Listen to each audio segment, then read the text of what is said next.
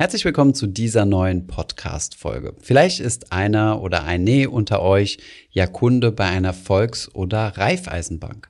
Dann wurdet ihr bestimmt schon mal mit dem Angebot konfrontiert, in die Bank selbst zu investieren in Form von sogenannten Genossenschaftsanteilen. Ob das eine gute Investition ist oder nicht und beziehungsweise wie Genossenschaftsanteile überhaupt funktionieren, darüber unterhalte ich mich heute mit Anna. Viel Spaß bei dieser Folge.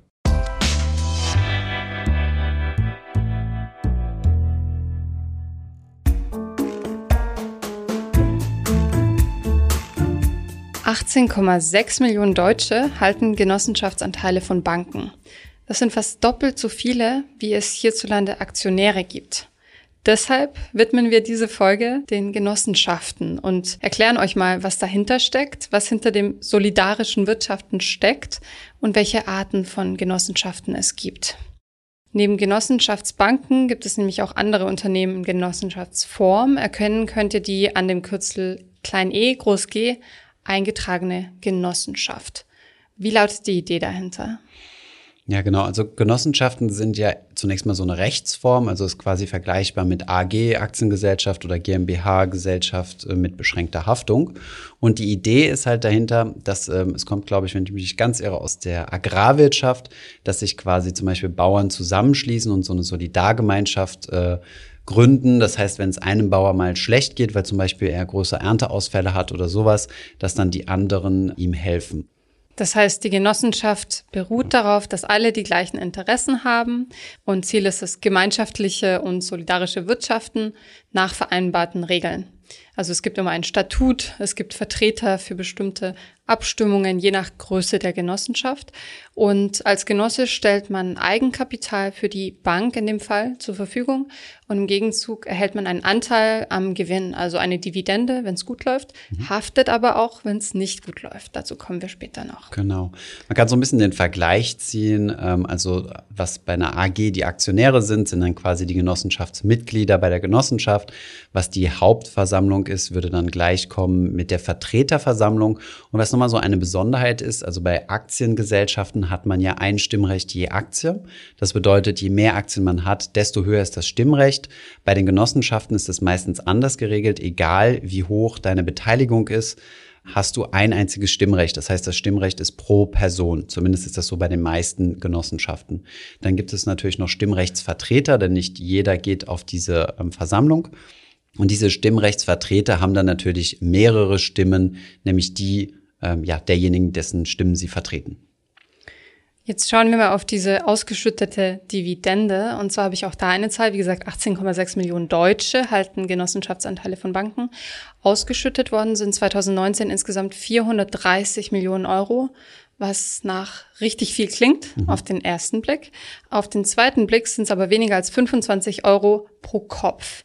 Das heißt eher symbolisch. Das mhm. liegt auch daran, dass die Zahl der Anteile, die man erwerben kann, oft stark limitiert ist. Das heißt, ich kann bei meiner Bank nicht einfach 20.000 Euro an Genossenschaftsanteilen einkaufen und äh, von guten Zinsen profitieren, sondern ähm, das ist oft limitiert auf 1000 Euro oder weniger. Genau. Die Idee ist ja hinter, dahinter ist ja eine Solidargemeinschaft. Also es geht vor allem sich, darum, sich gegenseitig zu unterstützen und weniger ähm, Kapitalmaximierung. Ja, das sollte man so ein bisschen im Hinterkopf behalten. Bei vielen, ähm, zumindest was in der Vergangenheit so gewesen, bei vielen äh, Volks- und Raiffeisenbanken ist es ähm, teilweise Pflicht, Mitglied zu werden. Das bedeutet, mindestens einen Genossenschaftsanteil zu zeichnen. Das ist dann meistens nicht viel. Also zum Beispiel kann man einen Genossenschaftsanteil für 25 Euro bekommen. Das ist dann quasi wie eine Investition in diese Bank, um dann Zugriff zu haben und quasi Mitglied der Gemeinschaft zu sein. Solidarisch ja, aber auch eine Genossenschaftsbank arbeitet gewinnorientiert. Das heißt, auch eine Genossenschaftsbank vergibt Kredite, richtet Konten für Mitglieder und so weiter. Der Unterschied zu anderen Unternehmensformen ist, es geht um das wirtschaftliche Vorankommen der Mitglieder, laut der Satzung. Und ähm, da kommen wir auch schon zu der Abgrenzung von Genossenschaftsanteilen zu Aktien und ETF.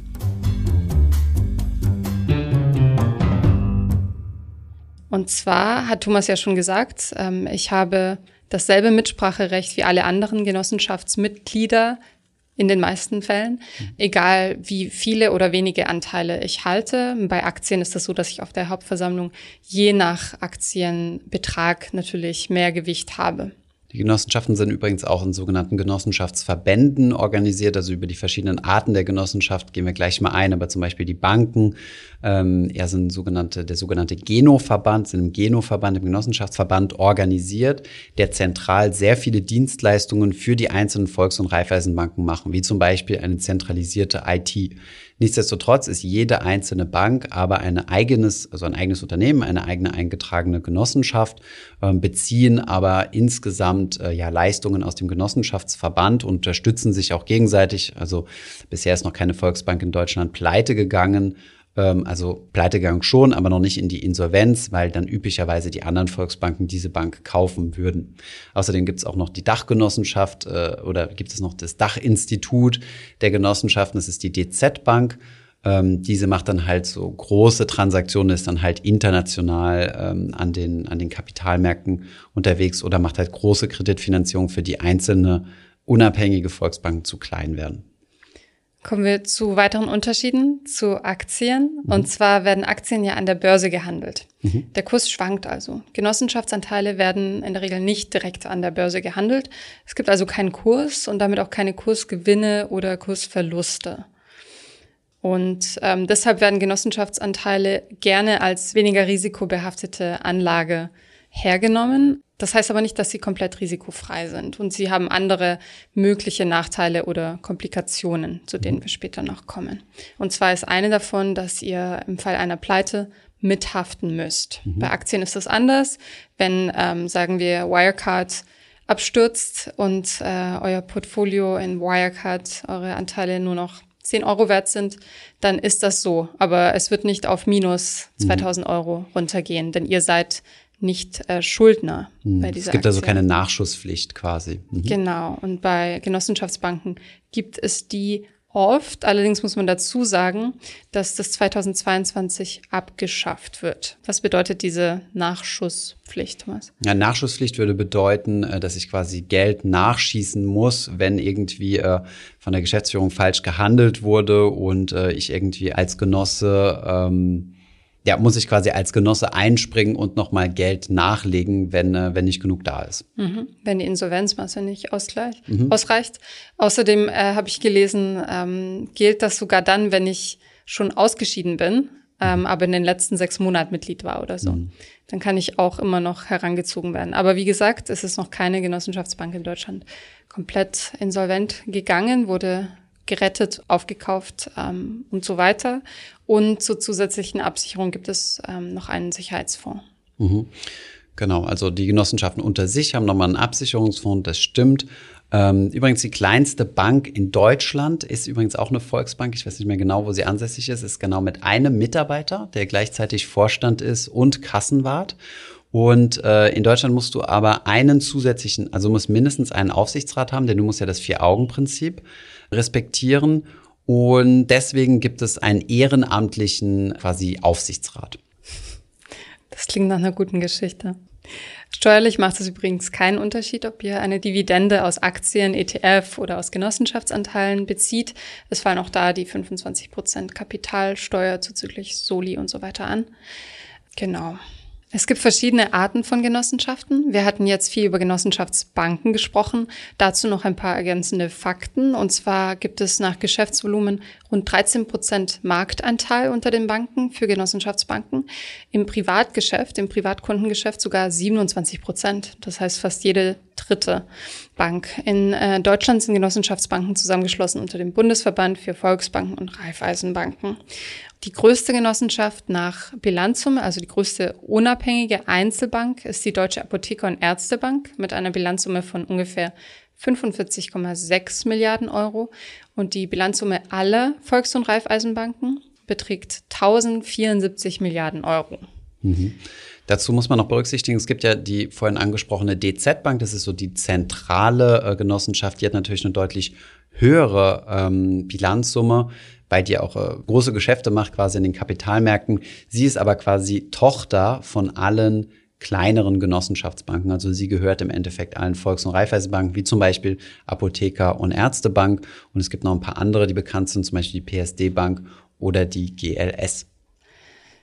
Die Zahl der Genossenschaftsbanken im Überblick geht zurück. Also Ende 2020 gab es in Deutschland 812 Genossenschaftsbanken. Und 1970, das war der Beginn der Zählung, da waren es 7096, also wesentlich, wesentlich mehr. Und das hat dann sukzessive abgenommen in den letzten Jahren, was nicht bedeutet, dass die Bilanzsumme ähm, so stark abgenommen hat. Genau. Es liegt natürlich überwiegend an Fusionen. Also es gab ganz starke Fusionswellen in den letzten äh, Jahrzehnten.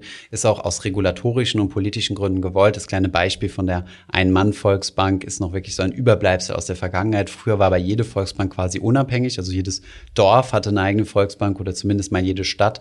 Und jetzt wachsen die Volksbanken halt auch zusammen, denn ja, wie es üblich ist am Kapitalmarkt, man sieht es vor allem bei den ETFs, aber big is beautiful, je größer man ist, desto größere Skaleneffekte hat man. Du brauchst nur eine Marketingabteilung, brauchst nur eine HR-Abteilung und äh, ob ein Treasurer jetzt äh, 10 Millionen verwaltet oder 100 Millionen, macht keinen Unterschied und von daher spart man halt durch diese Skaleneffekte und deswegen fusionieren äh, Volks- und Raiffeisenbanken miteinander.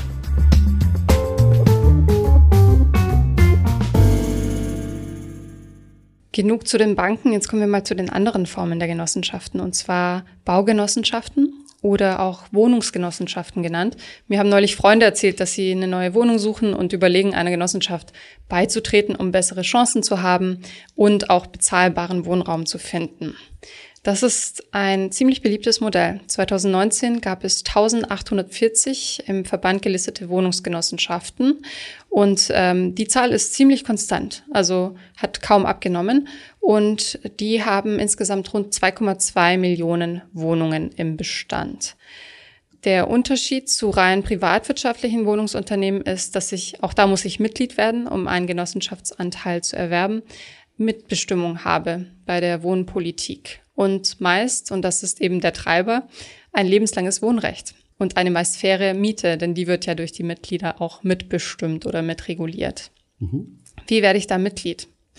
Ja, das läuft über eine Bewerbung. Also ich muss da ähm, zunächst einmal Anteile zeichnen, um überhaupt Mitglied zu werden. Und ähm, ja, bevor ich überhaupt die, die Wohnung mieten kann. Und dann ähm, ja, müssen die anderen Mitglieder quasi abstimmen. Und ähm, ja, es hängt halt von der Größe der Genossenschaft ab, wie viel Platz da ist. Ähm, man kann sich vorstellen, dass, äh, dass da ungerne Plätze freigeräumt werden, also dass jemand seine Anteile verkauft und woanders hinzieht. Von daher ähm, ja, gibt es da sehr wahrscheinlich relativ lange Wartezeiten. Und ähm, ja, wenn man dann aber aufgenommen wird, dann ist man mit dabei. Lebenslanges Wohnrecht. Lebenslanges Wohnrecht, ja. Ein, eine andere Art der Genossenschaft, die in letzter Zeit stark im Trend ist und zugenommen hat, ist die Energiegenossenschaft. Und da geht es viel um die EEG-Zulage für erneuerbare Energien. Und zwar sind das äh, Bürgerenergiegenossenschaften oder auch nur Energiegenossenschaften genannt. Und die verfolgen als Ziel meist die dezentrale, konzernunabhängige und ökologische Energiegewinnung. Das heißt, sie schaffen entweder Anlagen oder eine Distribution von erneuerbaren Energien und erhalten durch die genannte EEG-Umlage Zuschüsse von der Regierung. Und deshalb sollte man bei den Angeboten genau hinschauen, weil natürlich ist das ein Trend, auf den jetzt viele aufspringen, wenn es um Zuschüsse geht und um Umlagen. Ähm, Stand jetzt gibt es rund 1000 Energiegenossenschaften mhm. und wie gesagt, stark ansteigend. Übrigens auch im ETF-Bereich gibt es einen sehr großen Anbieter, ähm, nämlich Vanguard, der ähm, an sich also nicht genau eine deutsche Genossenschaft ist, aber eine ähnliche Konstruktion äh, verfolgt in den Vereinigten Staaten. Wer nämlich in Vanguard-Produkte investiert, ist äh, Miteigentümer von, äh, von Vanguard an sich, was auch dem genossenschaftlichen Prinzip extrem oder sehr nahe kommt. Und ähm, genau, wenn wir aber allerdings als Deutsche in Vanguard-Produkte investieren, sind wir keine Teilhaber der Genossenschaft. Da gibt es noch rechtliche Barrieren, weil das als Sondervermögen gesehen werden muss. Mhm. Bei der Recherche bin ich auch auf Artikel gestoßen, dass ähm, manche Anbieter Genossenschaften gründen, um krumme Geschäfte zu machen. Also da sollte man auch drauf äh, hören. Teilweise verstecken sich dahinter Schneeballsysteme und mhm. Kundenanwerbsysteme, ähm, denn die Kontrollmechanismen bei Genossenschaften sind nicht immer super klar reguliert. Mhm. Also Augen auf. Kommen wir zu den Vor- und Nachteilen davon, in Genossenschaftsanteile zu investieren. Mhm. Also auf der einen Seite hast du da mal, dass, äh, dass Kunden natürlich Sicherheit und Stabilität versprochen wird. Ähm, das liegt natürlich erstens mal daran, dass sie nicht an der Börse gelistet sind, Genossenschaftsanteilen. Von daher sieht man zumindest die Wertschwankung nicht. Das ist ähnlich wie bei Immobilien. Wenn man das Eigenheim, also die Wertschwankung des Eigenheims sieht man nicht. Ähm, auf der anderen Seite ist es aber natürlich eine in Deutschland sehr robuste Struktur. Also wenn wir jetzt mal von Volks- und Raiffeisenbanken, also von äh, Genossenschaftsbanken sprechen. Außerdem sind Genossenschaften einigermaßen berechenbar. Ihr werdet ja durch die Versammlungen informiert darüber, was mit dem Geld angestellt wird, wie gewirtschaftet wird, ganz nach dem solidarischen Prinzip und habt dadurch eine gewisse Transparenz. Mhm. Kommen wir zu den Nachteilen. Bei vielen Genossenschaften muss man ortsansässig sein, um Mitglied zu werden. Das heißt, der Zugang ist etwas kompliziert. Also zum Beispiel bei dieser einen genannten Bank von mir äh, muss man in, den entsprechenden Regionen wohnen. Das heißt, der Zugang ist jetzt nicht so einfach über den Kapitalmarkt, wo man jetzt halt ja sich jedes beliebige internationale Unternehmen kaufen kann, sondern es ist regional sehr stark begrenzt. Ein weiterer Nachteil ist, dass, wie wir erwähnt haben, die Anteile oft limitiert sind. Es gibt oft auch eine Mindestanzahl an Anteilen. Ähm, allerdings schwankt das stark von Verband zu Verband und bei der Volksbank Berlin zum Beispiel könnt ihr 1000 Anteile erwerben, a 52 Euro.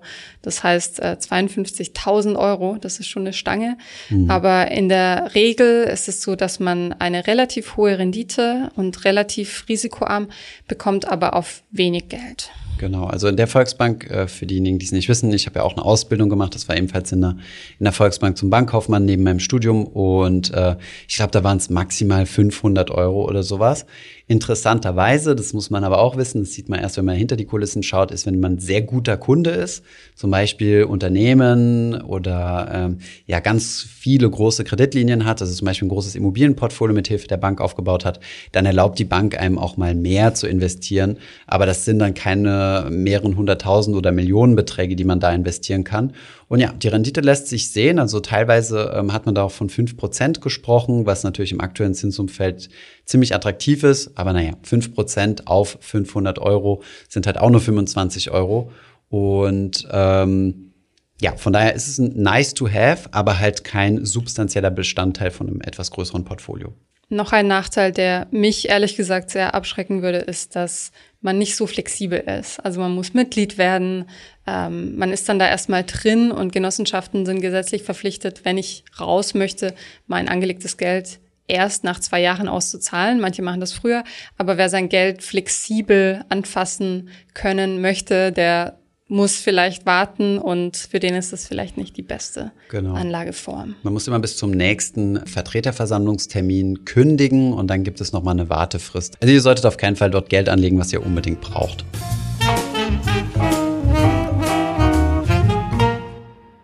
So, nun wissen wir Bescheid, was die Vor- und Nachteile und ähm, Arten von Genossenschaften sind.